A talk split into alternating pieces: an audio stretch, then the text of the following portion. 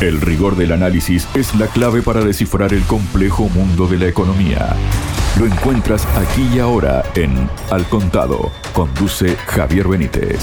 Hola, bienvenidos. Les habla Javier Benítez. El canciller ruso Sergei Lavrov señaló que Estados Unidos está arruinando a Europa económicamente mientras sigue comprando a Moscú materiales críticos, incluido uranio. Para hablar sobre esto y temas vinculados, estoy junto al analista de medios y analista internacional Paco Arnau. Paco, bienvenido a Radio Sputnik. ¿Cómo estás? Bien hallado. Hola, ¿qué tal? Me, alegro mucho, Paco, y muchísimas gracias por haber aceptado la invitación. Bueno, Paco, si vamos a, digamos, a, las palabras concretas, ¿no? Que dijo el eh, ministro ruso, él estimó que en realidad Washington está arruinando a sus vasallos europeos y a su propio complejo industrial militar, le da la oportunidad de ganar dinero. Estados Unidos sigue imponiendo a la Unión Europea el caro gas natural licuado estadounidense, obliga a las empresas europeas a deslocalizar sus actividades en el otro lado del Atlántico, mientras Estados Unidos arruina a Europa, sigue comprando a Moscú materiales críticos, incluido uranio. ¿Cuál es tu observación, tu reflexión respecto a esto que es una realidad, Paco, no? Sí, eh, lo que estamos viendo en estos últimos años no viene de, ayer ni del año pasado siquiera, ni con la crisis de Ucrania. Eh, es que el crecimiento de Estados Unidos eh, o el mantenimiento de la economía americana de Estados Unidos se está basando en la fagocitación de la economía europea. Es decir, eh, Estados Unidos tiene ahora mismo eh, el crecimiento de la economía de Estados Unidos tiene tres pilares, digamos, ¿no? Ahora mismo, que es eh, la inversión pública, pero claro, la inversión pública en armamento, porque siguen batiendo récords de, de gasto militar año tras año en los presupuestos que van aprobando en el Congreso, es decir, inversión pública en armas, la venta de armas a terceros países, al exterior, es decir, que claro, esto tiene mucha relación también con el interés geoestratégico de Estados Unidos de provocar conflictos y guerras, tal como provocaron la guerra de Ucrania en 2014, o más recientemente ahora han provocado una nueva crisis en Oriente Medio de, consecuencias imprevisibles, es decir, inversión pública en armas, venta de armas al exterior eh, teniendo en cuenta además que la economía americana está basada ahora mismo básicamente en la especulación financiera y el sector armamentístico, y un tercer pilar que sería la venta de gas natural licuado a Europa, como acabas de mencionar antes en relación con las declaraciones de Lavrov, ¿no? Eh, la venta de gas natural licuado a Europa eh, tras la voladura del Nord Stream, ¿no? Paco, bueno, en particular también Lavrov señaló que, eh, según las estimaciones más conservadoras, la Unión Europea perdió hasta 250 mil millones de euros por la vigencia de las sanciones antirrusas y esto que venías comentando justamente, ¿no? Del gasoducto Nord Stream, que bueno, eh, tanto Estados Unidos, bueno, Estados Unidos y también otras potencias como puede ser Reino Unido o Canadá, decían que la Unión Europea, que el error de Alemania, que e-, era como un rehén prácticamente de los juegos geopolíticos de Moscú por estar, digamos, comprando gas de Moscú, siendo dependiente de la energía del gas ruso, pero ahora son dependientes de un país en concreto, que es Estados Unidos, y de un gas precisamente que es muchísimo más caro, además con una ley antiinflación que lo que hace es, como ya se sabe, ¿no? desindustrializar a Europa ¿no? y llevarse toda la industria a Estados Unidos, algo parecido a lo que en su momento, cuando inició la Unión Europea, Alemania le hizo a los países del sur, por ejemplo, y ahora le están haciendo eso a Alemania, ¿no? Sí, sí, sí. bueno, precisamente ayer en relación con esto, pude leer una declaración de Robin Brooks, que es un, fue un alto ejecutivo de Goldman Sachs y ahora es eh, director del Instituto de Inversiones Financieros Internacional de, Inversores Financieros o algo así, ¿no? Eh, y bueno, este, este señor declara que ahora lo que Alemania necesita es eh, gas ruso barato. Y que el camino para conseguirlo es un cambio de régimen en Rusia. Y que solo entonces se podrá volver a encender el Nord Stream. Es decir, y que por tanto habría que provocar una crisis financiera en Rusia para, para provocar un cambio de régimen eh, en Alemania, o sea, en Rusia, ¿no? Por parte y que, Alemania tendría un papel fundamental en eso. Bueno, primero un, una nota histórica, ¿no? Ya sabemos las consecuencias de cuando Alemania pretende un cambio de régimen en Rusia, ¿no? Eh, no, no le suele salir bien del todo, ¿no? Ya lo vimos en 1941, entre 1941 y 1945. Eh, a estas alturas de la vida, ahora dicen que, claro, que la base de la economía, esto lo reconoce Robin Brooks, es el gas ruso barato, era la base de la competitividad de la economía alemana, claro, efectivamente. Ahora están pagando a, pues al menos un 40% más caro el gas natural licuado de Estados Unidos, ¿no? Y que claro, eh, y, además estas declaraciones de Brooks reflejan otra, otro factor, el fracaso absoluto de la política de sanciones contra Rusia, que en realidad han sido una política de autosanciones para la propia Alemania. Es decir, Alemania eh, ya ha anunciado, la semana pasada ha anunciado la Cancillería alemana que prevén un decrecimiento económico en 2022, aunque no ha acabado el año, ¿no? Y de hecho estaban ya en recesión dos trimestres seguidos la economía alemana. Es decir, que, que Alemania y el conjunto de Europa, puesto que Alemania es el, es el motor eh, era el motor industrial de Europa, está caminando hacia una depauperación en aras en aras de, Estados Unidos, claro, que es quien sale favorecido de todo esto, efectivamente.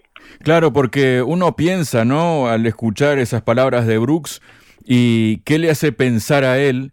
Como ellos dicen, un cambio de régimen en Rusia no se dio desde que comenzó la operación militar especial en Ucrania que ya va rumbo a los dos años, si ya no pasó, ¿qué le hace pensar que puede pasar, además teniendo en cuenta la alta aprobación que tiene el gobierno del presidente Putin y mm, lo que tú dices, ¿no? Cuando Alemania ha intentado hacer algo contra Rusia, así le ha ido, ¿no? También eh, en este sentido se ha manifestado eh, Lavrov respecto a las sanciones de esta que estamos tratando, ¿no? Él eh, dijo que mm, es consciente de que las restricciones ilegales no se desvanecerán ni en un futuro próximo, ni a largo plazo, eh, que no contemplan ese escenario como una aspiración tampoco, ¿no? Dijo, francamente, si me preguntan, no lo necesitamos y no porque apostemos por el aislamiento, la autarquía en absoluto, sino simplemente porque Occidente ha decidido destruir la economía mundial para dar una lección a Rusia, para impedir que Rusia desempeñe en la escena internacional un papel acorde con su historia, su tamaño y sus capacidades.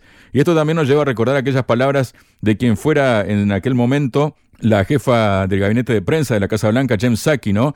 Que hacía poco que habían empezado las primeras sanciones, que ahora van más de 10.000, y diciendo, hemos aplastado la economía de Rusia. Pasó casi dos años y de aplastar nada, más bien lo contrario, sino que ha afianzado otras alianzas y además ayudó a que el mundo y sobre todo lo que ellos denominan el sur global tengan otra mirada respecto a Rusia, pero también respecto a Estados Unidos y a Europa, ¿no? Sí, no, es que además en términos generales vamos a ver cuál ha sido la evolución de la economía mundial en los últimos años, ¿no? Eh, leí ayer que el, el Producto Interior Bruto de China había crecido en el periodo de 2008 a 2022 más de un 400%, que se dice pronto, ¿no? Y superando a la Unión Europea y acercando acercándose a Estados Unidos en lo que es la economía la economía general, ¿no? O sea, la riqueza económica general. Eh, incluso, pero claro, se habla de Rusia, ¿no? Eh, que arruinar a Rusia, decías, ¿no? Decía la administración Biden, ¿no? Eh, el PIB de Rusia en ese mismo periodo de 2008 a 2022 ha crecido un 75%, mientras que de la Unión Europea solo un 41%. ¿eh?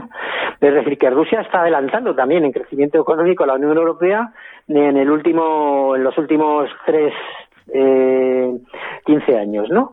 Eh, es decir, aquí lo que se está ventilando es esa lo que yo denominaría fagocitación, fagotización de la economía europea por parte de Estados Unidos.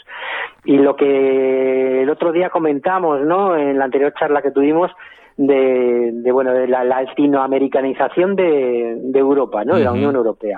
En el sentido de, de lo que era Latinoamérica en los 70 y los 80, ¿no? Una especie de patio trasero de Estados Unidos donde el gigante del norte hacía y deshacía, ¿no? Pues algo parecido está pasando ahora mismo con Europa. Y, y otro dato, ¿no? Otro dato. La economía de la Unión Europea actualmente representa solo el 65% del tamaño de la de Estados Unidos cuando en 2013, que no hace tanto, la economía europea estaba alcanzando ya en volumen a la de Estados Unidos, representaba más del 90%, ¿no?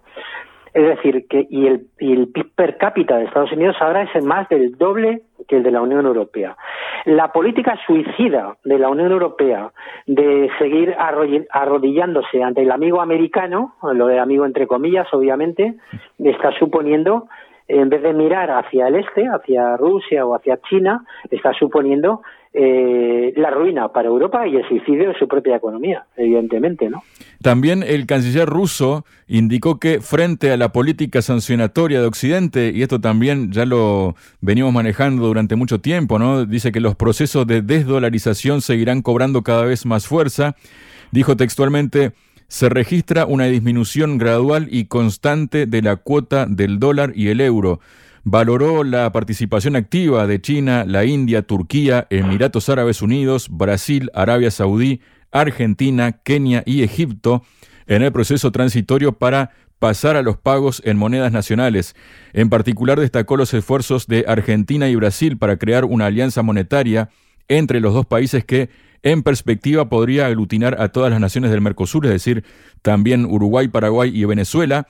Incluso se menciona un enfoque similar para la comunidad de estados latinoamericanos y caribeños, la CELAC, dijo Lavrov, y destacó que la comunidad de estados independientes y la Unión Económica Euroasiática ahora son las locomotoras del proceso de desdolarización, ya que en estas organizaciones el porcentaje del uso de divisas nacionales llega entre el 85 y el 90%, lo que en su momento cuando le congelaron, le secuestraron esos 300 mil millones de dólares a Rusia entre Estados Unidos y la Unión Europea, Estados Unidos no se imaginó que eh, prácticamente se estaba liquidando su economía basada fundamentalmente en la impresión del papel que no tiene ningún respaldo real. Paco. Sí. Eh, los, creo que fue en los 70 que el patrón oro, digamos, del comercio internacional fue sustituido por el dólar, ¿no? Que no deja de ser un papelito. Claro, en esos años, efectivamente, la economía de Estados Unidos eh, era muy importante. Había dos grandes economías en el mundo, ¿no? Estados Unidos y la Unión Soviética. Y por otra parte también estaba Japón y Alemania, ¿no? Pero claro, actualmente el proceso de desdolarización al que ha referido por parte no solo de los BRICS, sino de muchos países de tres continentes, Asia, África y América, que se están uniendo a ese bloque comercial o económico, eh, va a suponer una desdolarización de la economía mundial. Y luego, por otra parte, es que es inexorable, porque claro, una economía basada en la venta de armas y en, y en fabricar billetes, o sea, en poner en marcha la imprenta de billetes cuando hay problemas, porque tu moneda es el patrón internacional, pues claro, tiene, no tiene un recorrido eterno, eso algún, algún día se tiene que acabar, ¿no? Pues, y puede caer y va a caer por su propio peso, ¿no? Efectivamente. Eh, me recuerda hasta una frase de Carlos Marx que decía que el capitalismo lleva en sí mismo el germen de su propia autodestrucción, ¿no? Pues la, la, política económica de Estados Unidos en las últimas décadas lleva en, lleva en sí misma el, el germen de su propia autodestrucción, ¿no? en una palabra. Exacto. Y bueno, a propósito de esto, ¿no? De los temores que ha despertado la acción de Occidente con estos 300 mil millones de dólares en activos de Rusia, ha merecido, por ejemplo, un artículo del Financial Times donde se apunta que países no occidentales, ¿no? Esto conocido como ya sabemos que los occidentales son básicamente Estados Unidos, Canadá, Australia, Japón, Corea del Sur y Europa, ¿no? Es decir, el resto es lo que ellos llaman el sur global o países en desarrollo, ¿no? La cuestión es que estos países no occidentales podrían retirar sus reservas de Occidente ante la posibilidad de que algún día, esto cito textualmente, se les pueda aplicar el mismo trato que a Rusia en lo referente a sanciones económicas, según The Financial Times. Este sería el mayor temor de los gobiernos occidentales que les impide completar los siguientes pasos en las restricciones que pasarían por apoderarse definitivamente de las reservas rusas y representa objeciones más interesadas a la incautación que los obstáculos legales, según expone el medio. Y mm, esto precisamente es lo que está pasando y lo que puede pasar, ¿no, Paco? Sí, efectivamente, ¿qué, confianza puede dar Estados Unidos? o diría más eh, Gran Bretaña, ¿no? que es otro país eh, eminentemente dedicado a la especulación financiera. ¿Qué confianza pueden dar a los inversores o a, gobiernos extranjeros el, robo de fondos de otros países, ¿no? la, la piratería financiera, que se ha convertido ya en norma por parte de Estados Unidos ¿no? y de Gran Bretaña. Eh, 300.000 millones de dólares es, un robo a mano armada, es que pertenecían al Estado ruso, ¿no? que pertenecen al Estado ruso. Ahora están hablando, están proponiendo, tienen la brillante idea de, de trasladar parte de esos fondos que han incautado robado a Rusia a Ucrania para que así pueda hacer frente al pago a los pagos eh, más urgentes que tiene que tiene el país, ¿no? Y la venta de armas, o sea, con la, la compra de armas, etcétera, ¿no? Es decir, que, que, se les abre un agujero y tapan otro, se les abre un agujero y tapan otro y así sucesivamente, ¿no? Y claro, hablaba el caso de Gran Bretaña también, porque no solo han robado fondos de, de Rusia en Estados Unidos, claro, es que es la incautación de fondos venezolanos en, en Inglaterra, por ejemplo, ¿no? El oro también, ¿no? Y el oro, efectivamente. Es decir, qué confianza, eh, o sea, qué, qué mensaje están dando estos países, Estados Unidos y Gran Bretaña, al resto de la comunidad internacional de la que tanto hablan. Es decir, que, son unos piratas que te pueden robar el dinero, ¿no? ¿Eh? si, si confías en ellos, ¿no? Ese es el mensaje que están dando, claro. Exacto, y tal vez estos temores también, Paco, se vean reflejados en unas palabras que pronunció Marco Rubio hace pocos meses diciendo que Estados Unidos está en un problema porque de seguir este proceso de desdolarización que es cada vez más acelerado, que en cinco años ya Estados Unidos no podría sancionar a ningún país, no podría utilizar esa arma para el chantaje, dicho de otra forma, ¿no? Sí, claro, efectivamente, la dolarización de la economía mundial implicaba también que en el terreno político y geoestratégico Estados Unidos podría hacer y deshacer a voluntad eh, sanciones a, otros países, ¿no? La política de sanciones se basaba en eso, ¿no? Y si al final el dólar deja de ser el patrón monetario internacional, evidentemente las sanciones eh, son papel mojado, son un tigre de papel, y nunca mejor dicho, ¿no? Y finalmente, Paco, tenemos otros datos, ¿no? Que dicen, por ejemplo, y como redondeando todo lo, que estamos hablando, ¿no? Que el comercio entre los cinco miembros del bloque BRICS eh, que todos ya conocemos, ¿no? que son Brasil, Rusia, India, China y Sudáfrica, y que también hay otros países invitados que se sumarían a partir del 1 de enero. El comercio entre estos países entre 2017 y 2022 aumentó un 56%, que en cifras absolutas son 422 mil millones de dólares, según ha informado Bloomberg en un reciente artículo. Económicamente, los recursos naturales y los productos agrícolas de Brasil y Rusia los convierten en socios naturales para la demanda de China, explicó esta agencia estadounidense. Y bueno, ¿no? Un BRICS que hace unos años todos decían que era algo como de papel que había nacido muerto, resulta que este muerto que decía Occidente ya está en camino de dominar, digamos, las cuestiones comerciales en el mundo. Sí, efectivamente, el eje económico del mundo se puede decir no que se vaya a desplazar, es que se está desplazando ya eh, del Atlántico hacia el este o hacia el sur global, ¿no? Es decir, que, que ahora mismo ese es el, signo de los tiempos. China es, es la superpotencia del siglo XXI, lo va a ser o lo está siendo ya, y el eje económico global se desplaza hacia el sur y hacia, y hacia oriente, ¿no? El eje euroatlántico es ahora mismo un cadáver insepulto y es inexorable que en el curso de los tiempos ese eje vaya a entrar en una crisis general. Eh, Estados Unidos no ha, entrado en un colapso económico precisamente porque ha fagocitado a la economía europea, es decir, a expensas de la propia Europa. Es decir, que ese eje euroatlántico está sobreviviendo porque una parte de ese eje, en la parte más occidental, Estados Unidos, eh, se está comiendo la economía europea, ¿no? De la Unión Europea. Entonces, claro, eso poco futuro puede tener si se están comiendo entre ellos, ¿no? Efectivamente. Y por otro lado, estamos viendo, como dije al principio de todo, como el crecimiento económico eh, de otros países, ¿no? Mientras Europa entra en recesión, ¿no? O Alemania entra en recesión, por ejemplo, ¿no? Eh, un crecimiento económico que además se basa en, en presupuestos eh, en premisas económicas completamente diferentes a lo que era el neoliberalismo imperante en el mundo occidental, impulsado por Estados Unidos, ¿no? Que es la planificación central de la economía.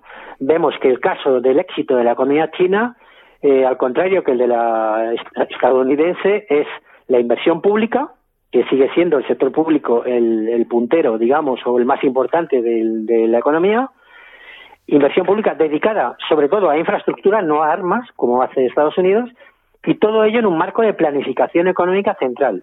Por otra parte, yo estoy observando también que en Rusia también se han dado cuenta, tras la experiencia caótica de los años 90, esa transición al capitalismo brutal ¿eh? de los años 90, que la planificación económica o el sector público de la economía debe primar ¿eh? sobre intereses privados, ¿no?